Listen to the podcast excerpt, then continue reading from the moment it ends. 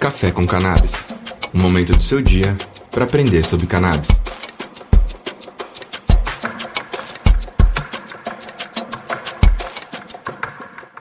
Salve, salve pessoal, Café com Cannabis no ar. Hoje um café 100% só de áudio. Vamos passar sobre a criação de banco de semente na Europa, falar sobre movimentos de legalização também na Europa e nos Estados Unidos e finalizar aqui no Brasil com mais um produto de cannabis sendo aprovado pela Anvisa. Bora lá?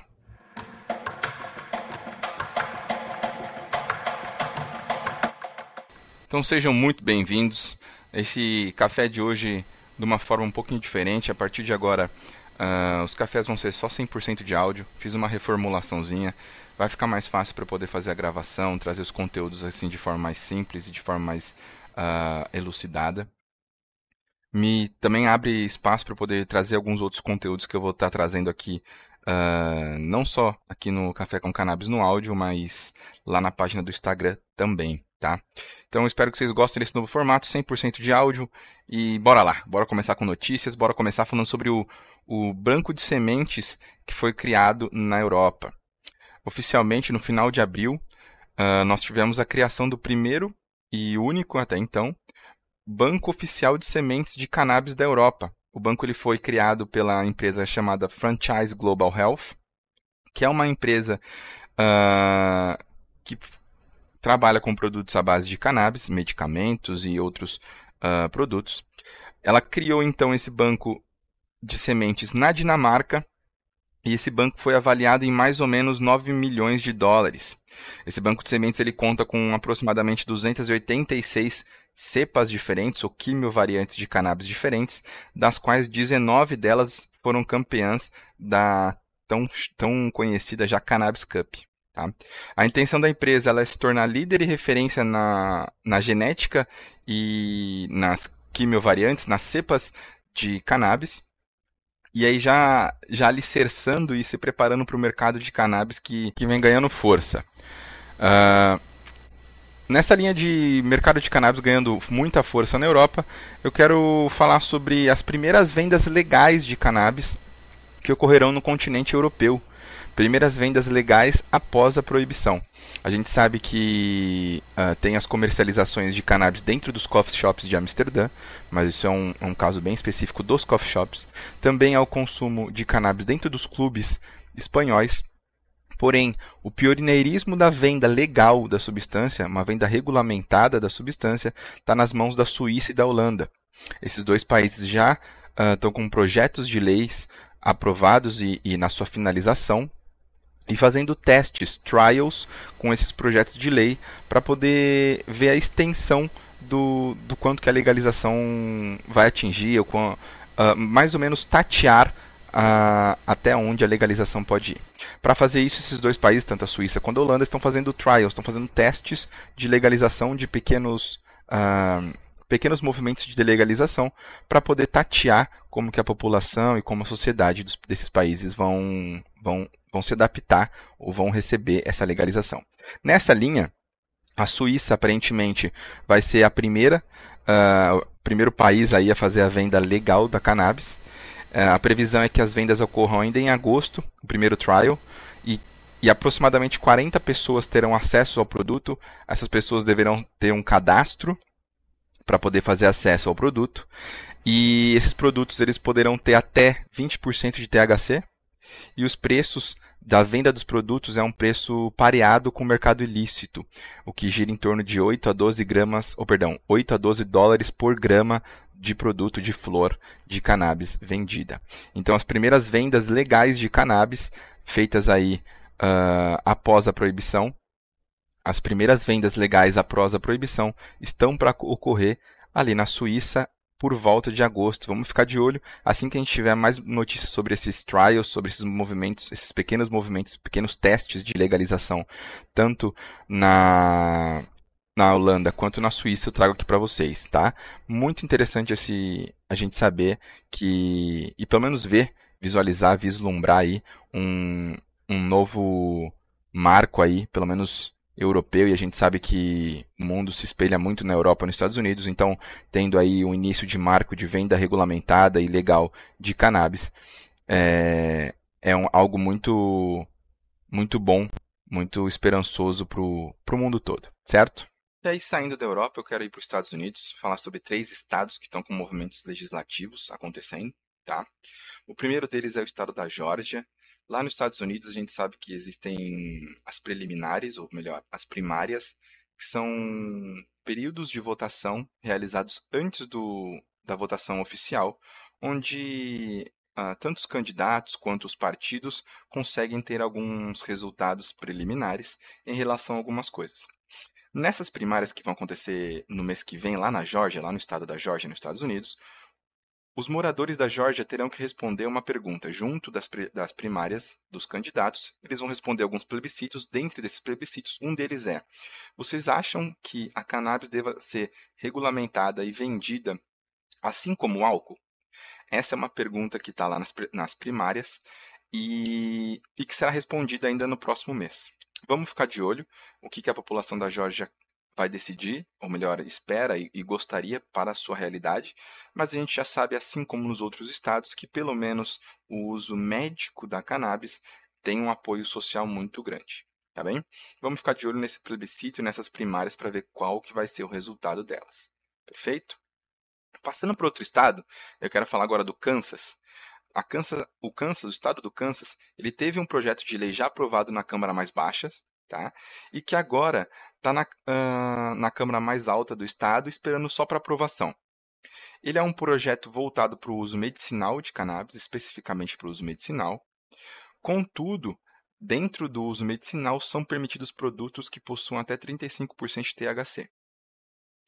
Para a utilização ou melhor, para a aquisição desses produtos serão necessários receituários, receitas médicas e permissões específicas para a compra do material.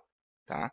A lei ela ainda precisa ser aprovada, sancionada, como eu mencionei para vocês, ela está na Câmara mais alta do, uh, legislativa do estado do Kansas, e assim que ela for aprovada, assim que ela for sancionada, e é o que tudo indica, ela será, ela entra em vigor, liberando aí o Kansas a, aos indivíduos, aos moradores do Kansas, a legalização, a regulamentação do uso médico da cannabis lá nos estados do Kansas. Maravilha? Por fim, o último estado que eu quero tratar é o estado de Nova Jersey. Provavelmente alguns de vocês podem ter entrado em contatos com as notícias de Nova Jersey. Uh, nós tivemos as primeiras vendas legais do uso de para o uso recreativo, para o uso adulto entorpecente de cannabis no estado de Nova Jersey no, nas últimas duas semanas. E quando a gente para para ver a arrecadação só do primeiro dia de venda de cannabis legal, o estado de Nova Jersey arrecadou aproximadamente 2 milhões de dólares só no primeiro dia de vendas de cannabis de entorpecentes. O que mostra que o mercado da cannabis, é algo que eu venho trazendo para vocês aqui, é algo que a gente já vê em vários uh, relatórios internacionais, que o mercado da cannabis é um mercado muito potente em relação a fomento, a dinheiro, a movimentação financeira. Tá? Ainda que a gente tenha, essa, tenha tido essa baita arrecadação muito grande, 2 milhões de dólares no, no primeiro dia de vendas, uma coisa que vale a pena ressaltar é que lá em Nova Jersey não tem um programa sólido de reparação de danos em relação à guerra de drogas. Tá? Por que, que eu quero trazer isso para vocês?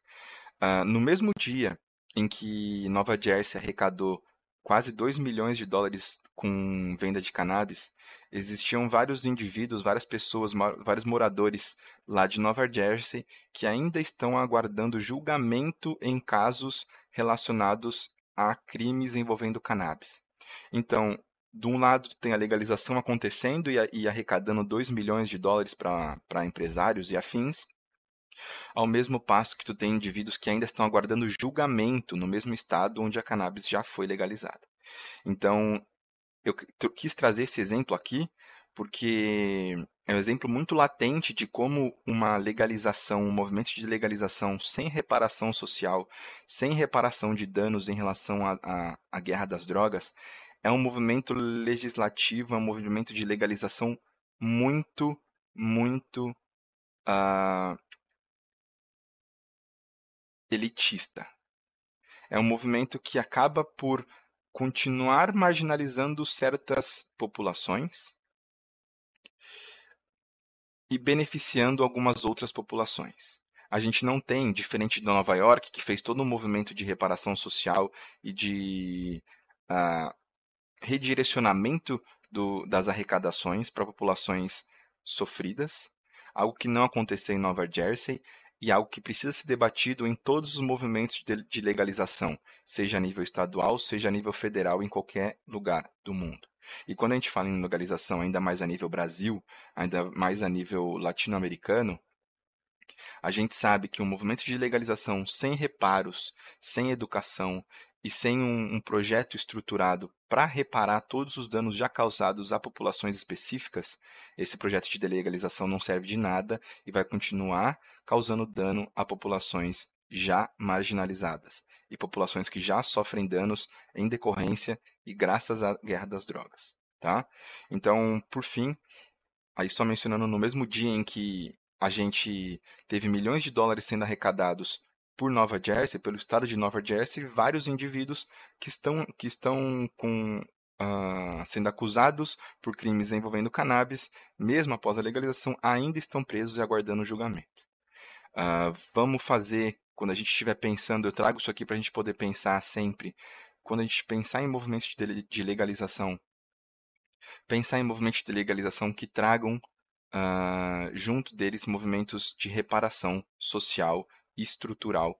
Muito importante que isso seja feito, certo? E para finalizar, você chegou aqui por causa do novo medicamento que a Anvisa aprovou. Eu quero trazer sobre o 15º medicamento. Então, o 15º produto, o 15º produto à base de cannabis, de maconha, que tu pode comprar na farmácia brasileira. Lucas, eu posso comprar produto à base de maconha na farmácia? Pode. Pode, já tem não só um, como 15 produtos à base de cannabis com esse aqui. Esse aqui é o no, mais novo produto, ele vem se somar aos outros 14. É o cannabidiol da Active Pharmaceutical, que é um produto com 20, 20 miligramas de CBD, cannabidiol, e até 0,2% de THC. Então é um produto que não vai ter efeitos entorpecentes, não vai ter aquela uh, os efeitos entorpecentes pela ausência do THC, certo? E então se configura o 15º produto à base de cannabis que já pode ser vendido nas farmácias brasileiras. Dos 15 produtos, 10 são à base de canabidiol, como esse que foi aprovado agora, e, outros, e os outros 5 são extratos diretos da planta, contendo aí quantidades significativas de THC. Tá bem? Esse é mais um produto à disposição de quem precisa, à disposição da população brasileira. Ainda produtos muito caros, nós ainda precisamos cada vez mais de mais acesso, de mais acessibilidade aos produtos, mas pelo menos é um começo, né? Com essa notícia, com essa notícia boa de mais um produto sendo aprovado pela Anvisa, nós finalizamos mais um Café com Cannabis. Nos vemos semana que vem, ou melhor, daqui 15 dias, daqui duas semanas. E espero que vocês gostem, comentem aí, mandem mensagem se gostaram desse mais novo formato, um formato 100% de áudio. Maravilha? Até breve e fiquem bem.